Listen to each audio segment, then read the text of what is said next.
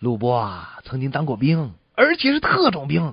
复员之前呀、在海军陆战队服役。前段时间还交了个女朋友。呃，有这么一天，陆波和女友啊在公园里散步，突然遇到两个小流氓，抢走了女朋友的皮包。哎呀，这可坏了，还不赶紧追呀、是啊，等陆波反应过来，小流氓都跑远了。我我我怎么这么笨呢？我，那女朋友却不干了，生气的对陆波说嗯他说什么了？：“你这么没有男子气概，一点都不会保护我，一点安全感都没有。哎，我是这样的人吗？”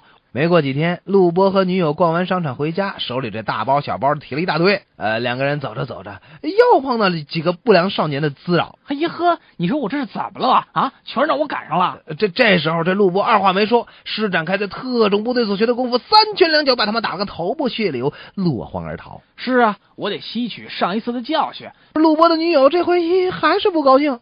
没想到你这么野蛮残忍，他们不过是几个孩子，你怎么忍心下黑手呢？几天以后，陆波和女友一起去看朋友，远远的看见他们要看的朋友正在受几个坏人的欺负啊！还等什么？赶紧上啊！是啊，陆波是这么想，可是上两次肯定与否定的做法都被女朋友给否定了，不敢妄为，试探的小声问女友：“哎，你说我是上还是不上？”紧急关头还问什么？等问完了，这位朋友的人脑袋肯定被打成猪脑袋了。啊，是啊，这女朋友这时候可急了，冲陆波大声叫道：“啊，他让我什么了？我最讨厌你这种没有主见、优柔寡断的男人啊！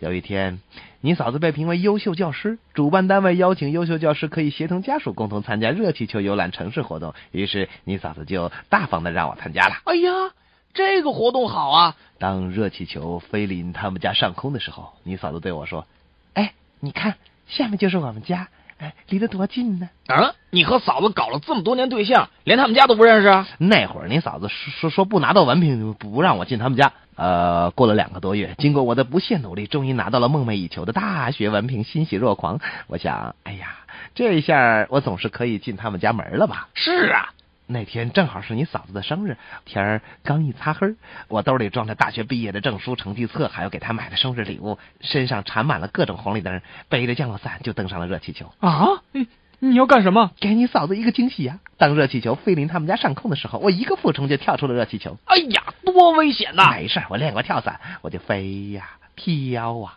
反正我只记住了他们家的方位，大概差不多就是这家儿。我拉着降落伞调整方位那个绳子，浑身上下闪着红绿灯，一下就落到一个平房的院子里了。啊，这你还不得把人给吓着？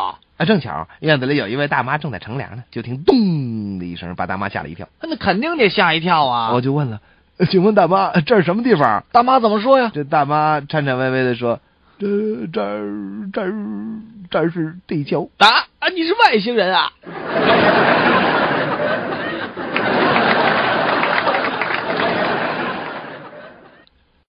有一位病人找到大夫，对他说：“大夫，最近啊，我的头疼的要命，不知道是什么原因造成的呢。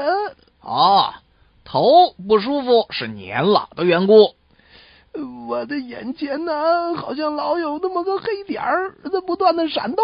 啊，这个嘛也是年老的原因。那我呢，他还时常后背疼。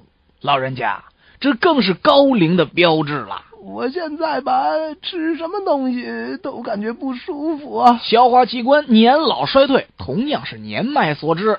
我连呼吸，呃，都很费力啊。”唉，哎年龄一大，百病齐来呀、这个我这腿啊也软了，走一会儿啊就累了。还是因为您的年龄大了啊呀。呃，我的视力也是越来越糟了。人老，眼花嘛。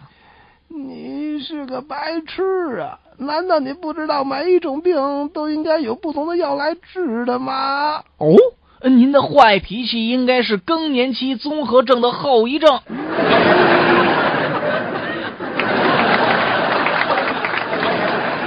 大夫，您给我开的药，昨天报纸上已经公布停止使用了。哦，这这没什么，这并不妨碍您治病啊。为什么？哦，因为您的病是在报纸公布以前得的，所以这药对您目前还仍然有效。啊呸！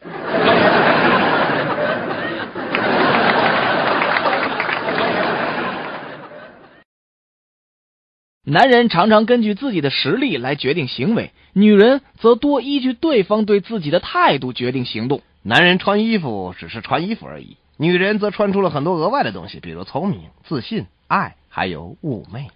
好女人出名是由于她做了些什么，好男人则是他没做什么。男人是突然老的，而女人是逐渐老的。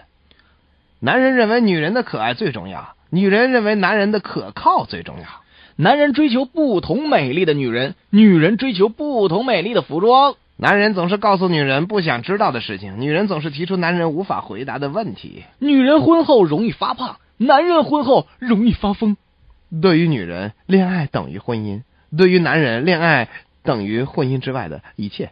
成功的服装设计师是把女人搞怪，把男人搞疯。男人想当家，而女人则想成家。对女人发誓的男人是可笑的，为女人发财的男人是可爱的。男人比女人有力气，男人却常常在女人面前软弱；女人比男人会生活，女人却常常依靠男人。女人相信 romantic，男人则相信诺曼底登陆。当陆博失恋的时候，他会花时间忙事业当做报复；呃哎，哎怎怎怎么又是我呀？当陆博的女朋友和陆博失恋的时候，他会把报复当成事业来做。你胡说！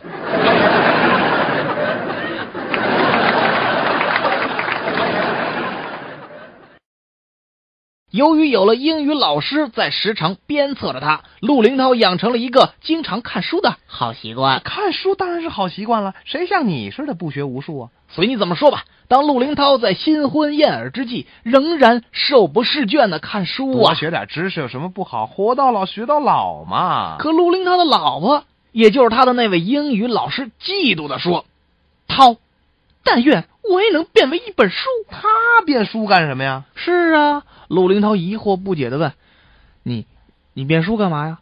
咱们家书不有了是呢吗我我我我有你说的那么傻吗？我？”老陆的老婆愤怒的又说道：“我变成书以后，你就会整日整夜的把我捧在手上了。那那那那那是我老婆嫌弃我整天看书不理她，还小事一桩，小事一桩。”看到陆林涛的新婚妻子满脸的怒气，陆林涛就说：“哎呦，那那可不行！你要知道，我每看完一本书，我就要换新的了。我呸！我那那是我吗？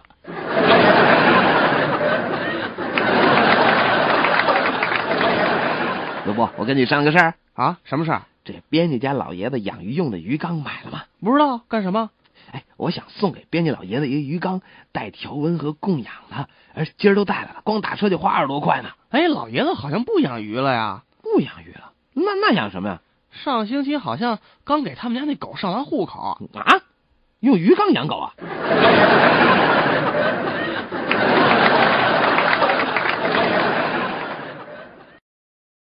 昨天晚上我约我的女朋友来我们家做客。哎，这可是好事儿啊！是啊，我妈也挺喜欢的。哟，真不容易，赶紧热情招待吧。是啊，不知怎么了，也许这可能大概这有哪句话说错了，她怒气冲冲的摔门走了。那不是，那你还不赶紧去追去？唉，是我的永远也跑不了，不是我的追也追不回来。这倒是。哎，你不是想挺明白了，那你还郁闷什么呀？他走了之后，竟然对我说，他以后将永远同他妈妈生活在一起。老陆啊，你替我想想，这是诺言呢，还是威胁呢？